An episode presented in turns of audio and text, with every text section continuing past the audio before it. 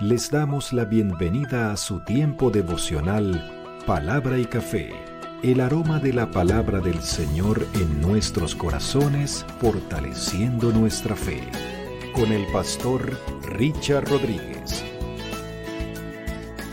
Por R12 Radio, más que radio, una voz que edifica tu vida. Bienvenido.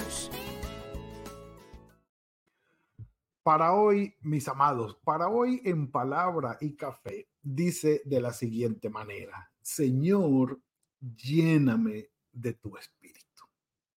Estamos en la temporada palabra desde la prisión, revisando en primer lugar la carta a los Efesios, carta escrita por Pablo desde la prisión de Roma, ya al final de su ministerio, cuando apeló al César para ser juzgados por todas estas acusaciones que los judíos les hacían, le hacían a él allí en Jerusalén y todo el alboroto que se dio alrededor del ministerio de Pablo hacia los gentiles. Y desde allí, desde la prisión, años 60, 61 después de Cristo, escribe la carta a los Efesios Carta que tiene que ver con una primera parte, desde los capítulos 1 al 3, con la obra salvadora de nuestro Padre Celestial para con nosotros en su Hijo Jesucristo. Y hacemos este énfasis porque es necesario ubicar cada parte de la carta y cada expresión, cada versículo, eh, cada párrafo de la carta, cada palabra de Pablo, eh, ubicarla en el contexto de Pablo habló primero de lo que significaba ser salvo por el Señor. Fuimos rescatados de las tinieblas a la luz.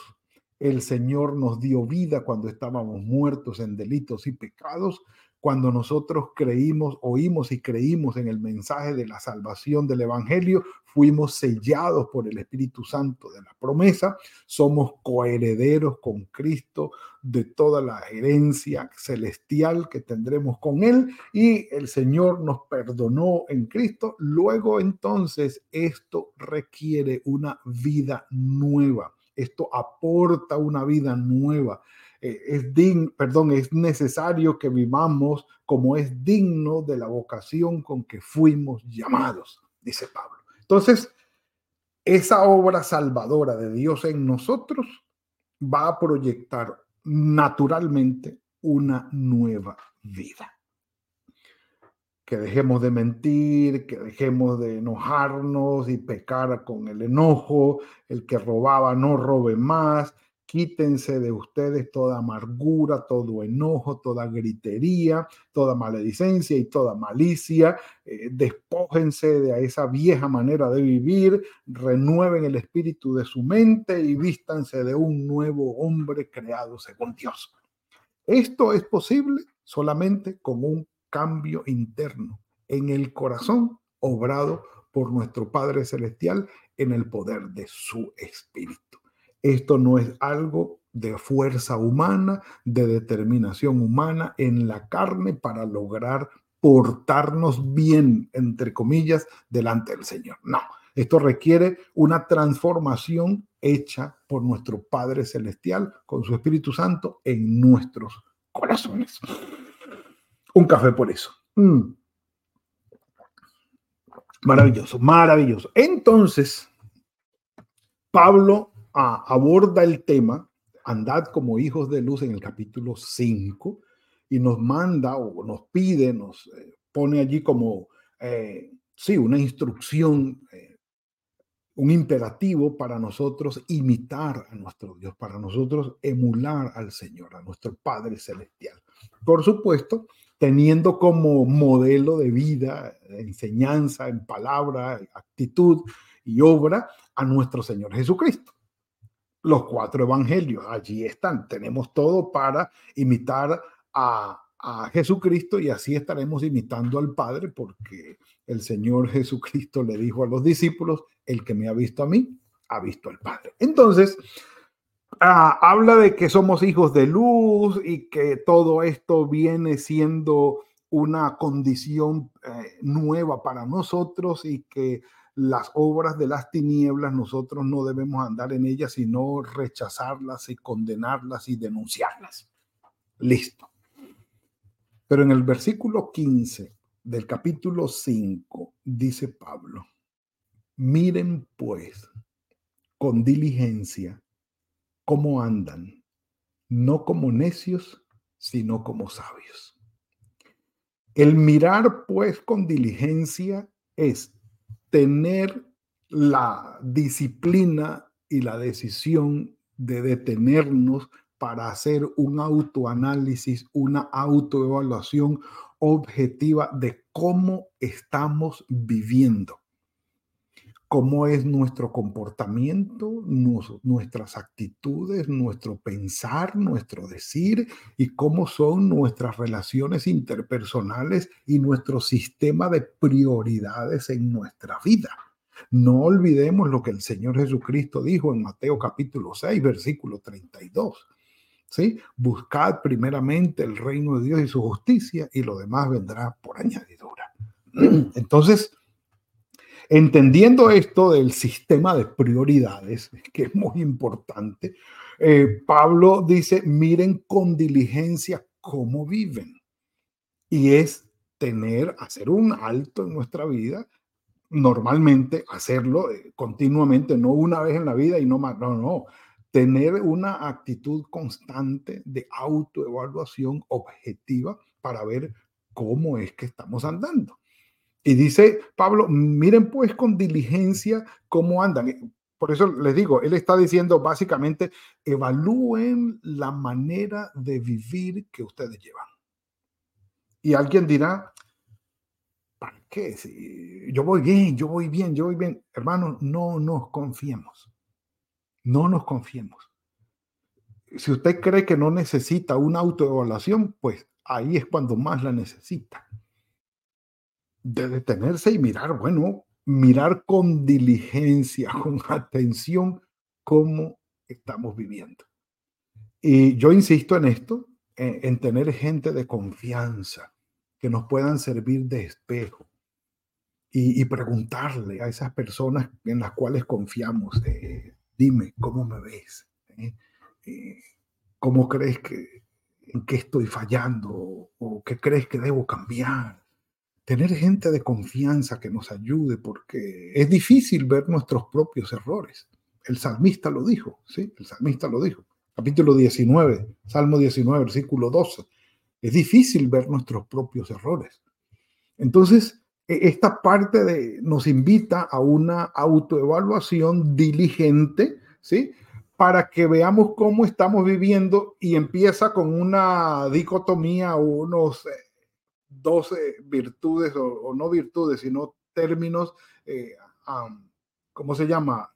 Contrapuestos unos contra otros. Dice, miren cómo anden o cómo viven ustedes, no como necios, sino como sabios. Y abajo dice, insensatos y entendidos. Yo creo que la, la gama de posibilidades o el abanico de posibilidades que nos da Pablo no es muy grande son dos nada más. O vives como necio o vives como sabio. O eres entendido o eres insensato. Uno de los dos. Y los términos son, eh, en realidad son fuertes, los términos negativos, peyorativos, pudiéramos decir. Alguien necio es alguien obtuso, bruto, o, eh, perdónenme la palabra, pero la actitud y el espíritu llega hasta allá, estúpido. Es decir, eh, está viviendo de una manera en que se está haciendo daño a sí mismo, una vida que no tiene ningún fruto productivo para su vida y sin embargo insiste en vivir de esa manera. Entonces le cabe el calificativo necio, pero para nosotros el necio se volvió muy deportivo. Ah, no seas necio, no, deja tu necedad. No, eh, es alguien estúpido. Es alguien bueno, la, otra con I sí no la quiero decir, pero porque se está haciendo daño a sí mismo con la manera de vivir y no se da cuenta y si se da cuenta no quiere cambiar. Entonces, el autoanálisis nos lleva a decir, bueno, entre necio y sabio, siendo necio cero y sabio 10, ah, ¿dónde me ubico? ¿Dónde me ubico? Eh, siendo insensato cero y siendo entendido diez, ¿dónde me ubico? Pero Pablo dice que la manera de hacerlo es aprovechando bien el tiempo porque los días son malos. Y una traducción, digámoslo así, más fiel al espíritu en el griego, va a decir aprovechando bien las oportunidades que se nos presentan para hacer el bien, porque los días son tan malos que no se presentan mucho esas oportunidades. ¿Y por qué hablamos de oportunidades? Porque en el griego el término tiempo que aparece allí no es cronos, sino kairos o kairos, como quieran llamarlo.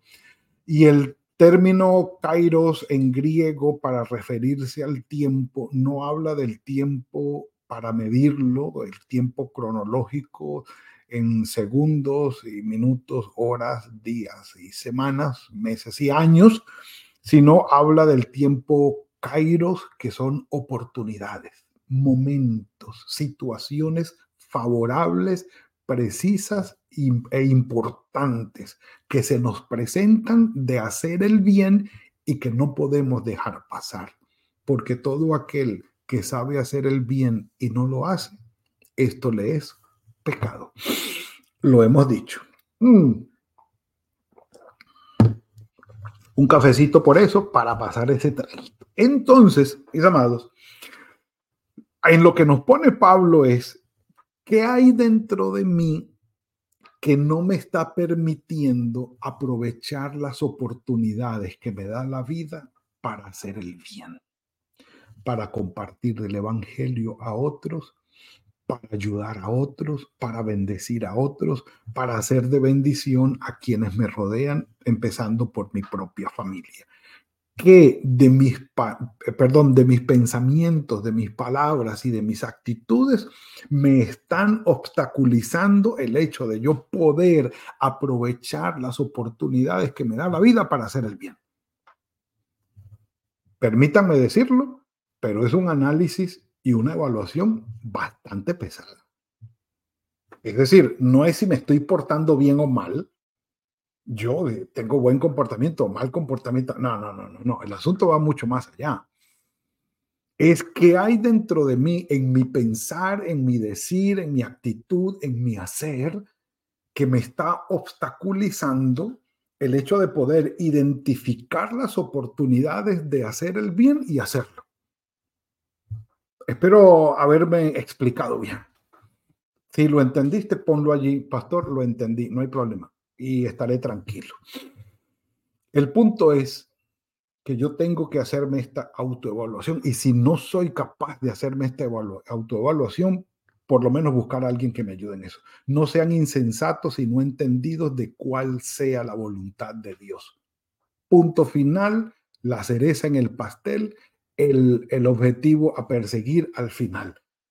Tener en línea nuestro pensar, nuestro decir, nuestro hacer, nuestra actitud en línea con la voluntad del Señor.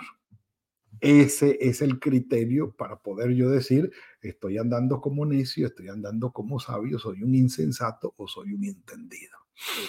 ¿Qué me va a ayudar a mí? Lo siguiente, ¿cómo puedo yo lograr esto? Con lo siguiente, dice Pablo dejen la borrachera, dejen de embriagarse con vino. Si van a beber vino, bébanlo, pero no se embriaguen, pues no es necesario. Ah, ah, que nosotros los latinoamericanos o los hispanohablantes o los hispanos tenemos un historial de tendencia al alcohol y al, licor y a la borrachera antes de conocer del Señor en, la, en esa vieja vida que tuvimos. Y ahora la nueva vida en Cristo, hemos dejado todo eso y lo mejor ni probar el vino, bueno, ni lo pruebes. Si eso va a ser un problema para ti y va a ser una tentación para ti, ni lo pruebes. Pero el hecho de que tú no quieras probarlo por la vida anterior de dificultad que tuviste con el vino, eso no hace o no te da el derecho de decirle a los demás, tú tampoco tienes que beber. Porque tomar vino no es pecado. Tengo que decirlo. Un café por eso. Llegará el día en que digamos un vino por eso, o un traguito por eso. Pero bueno, el punto es ese. La, embriaguez no. El vino, obviamente, en la cultura judía, en la cultura antigua del Oriente cercano, eh, pues estamos hablando de una bebida indispensable diaria, ¿correcto? Pero, por supuesto, que traía o llevaba al punto de la embriaguez y al desenfreno, porque Pablo lo dice, no se embriaguen con vino en lo cual hay disolución o en lo, en lo cual hay desenfreno.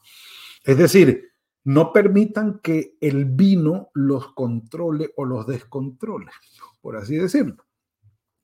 Y usando esta ah, experiencia o esta figura eh, como una antítesis para lo que va a decir, dice, antes bien, es decir, todo lo contrario, sean llenos del Espíritu. Que el Espíritu Santo los controle. Básicamente hablando, hemos estudiado este tema eh, con un pequeño grupo de estudio pastoral que tenemos los martes en la noche vía Zoom. Eh, hemos hablado acerca de la llenura del Espíritu. Y sencillamente significa hacer la diferencia. Una cosa es tener el Espíritu ser sellado por el Espíritu, que el Espíritu esté presente en nosotros y otra cosa es ser lleno del Espíritu. Eh, lo han explicado diciendo una cosa es tener, eh, estar conectado en el celular con una rayita de cobertura y otra cosa es tener las tres o cuatro rayitas plenas y tener cobertura plena y todo esto. O algunos han dicho una cosa es tener una rayita de la batería apenas está quedando y otra cosa es tener la batería full. Bueno, me voy por el lado de la recepción de la señal. Que tenga una recepción de señal perfecta, full. De eso se trata. Y habla Pablo aquí de una petición constante que nosotros debemos hacer. ¿Qué nos ayuda? Pues el camino está puesto allí. Hablando entre ustedes con salmos, con himnos, cánticos espirituales, cantando y alabando al Señor en sus corazones, dando siempre gracias por todo al Dios y Padre en el nombre de nuestro Señor Jesucristo y no andando con amarguras, con enojos, con iras, con griterías, con maledicencia, con toda malicia, tampoco andando con la ira y reteniendo el resentimiento en nuestro corazón, tampoco hablando mentiras, tampoco hablando palabras corrompidas que salen de nuestra boca y desde nuestro corazón corrompido, sino todo lo contrario. Hablando entre nosotros con salmos, tenemos que aprendernos de memoria algunos salmos, no todos, algunos, hablando con himnos y cánticos espirituales, estando todo el tiempo conectado de esa manera con, con, el Señor, cantando en nuestros corazones, recordando la palabra, dándole la gloria a Él por lo que dice en su palabra. Además de esto, cantando con himnos y cánticos espirituales, cantando y alabando al Señor en nuestros corazones, es una condición, es una posición espiritual bastante plena en el nombre de nuestro Señor Jesucristo. Que el Espíritu Santo nos capacite y nos controle para vivir de acuerdo con la voluntad del Señor. Es la llenura del Espíritu, lo, que, lo cual nos hará entender muy bien cuál sea la voluntad del Señor de vivir en el Espíritu. Y si todos estamos allí conectados en el Espíritu, podremos vivir de acuerdo con la voluntad de Dios lo que Él quiere para nosotros. Que lo hemos dicho ya, el perdón y el amor de Dios. Amar como Dios nos ama y perdonar como Él nos ha perdonado. La llenura del Espíritu es indispensable. Puedes orar por ello. Puedes pedirle al Señor, Señor, lléname de tu Espíritu, porque estarás pidiendo algo que Dios quiere hacer contigo que es la voluntad de Dios para tu vida. Y si no lo entiendes, puedes decírselo. Padre, no entiendo cómo es. No sé qué hay que hacer. pero mi corazón anhela ser lleno de tu espíritu. Ayúdame, muéstrame el camino, guíame, hazlo conmigo. Quiero que controles mi vida, quiero que capacites mi vida, quiero que me llenes de tu mano. Ora por ello y que sea una oración diaria en el nombre del Señor. Padre nuestro, gracias por esta bendición que nos has entregado hoy. No podemos más, Señor, que confiar y esperar en ti, que la llenura de tu Espíritu Santo sea una realidad en nosotros. Señor, solos no podemos llevar esta vida que tú nos has dado. La nueva vida en Cristo es espiritual, no es carnal. Es algo que tú en el poder de tu Espíritu Santo haces sobre nosotros. Guíanos a cada uno de los que estamos aquí en este tiempo devocional. Pedimos, Señor, de todo corazón, que nos llenes de tu Espíritu y que esta realidad sea evidente para nosotros. Te lo suplicamos. Nuestras vidas están en tus manos y el resto de este día. Gracias por todo lo que vas a hacer en nuestro favor. En el nombre de tu Hijo Jesucristo. Amén y amén. Mis amados, ha sido el tiempo de hoy. Le damos la gloria al Señor. Para finalizar, quiero agradecer de todo corazón aquellos que han tomado en su corazón, por supuesto, la decisión voluntaria de apoyar eh, monetariamente, financieramente este ministerio. Gracias. Que el Señor los bendiga, los prospere y sobreabunde en toda bendición celestial con ustedes y con sus familias. Mis amados, es el tiempo de hoy. Que el Señor los bendiga y los guarde fructífero día, fructífera semana también, en el nombre del Señor. Y nos veremos mañana, si el Señor lo permite, en otro tiempo de palabra y café. Que el Señor los guarde. Gracias por compartir con nosotros este espacio de palabra y café. Hasta una próxima oportunidad por R12 Radio. Más que radio, una voz que edifica tu vida. Que Dios les bendiga.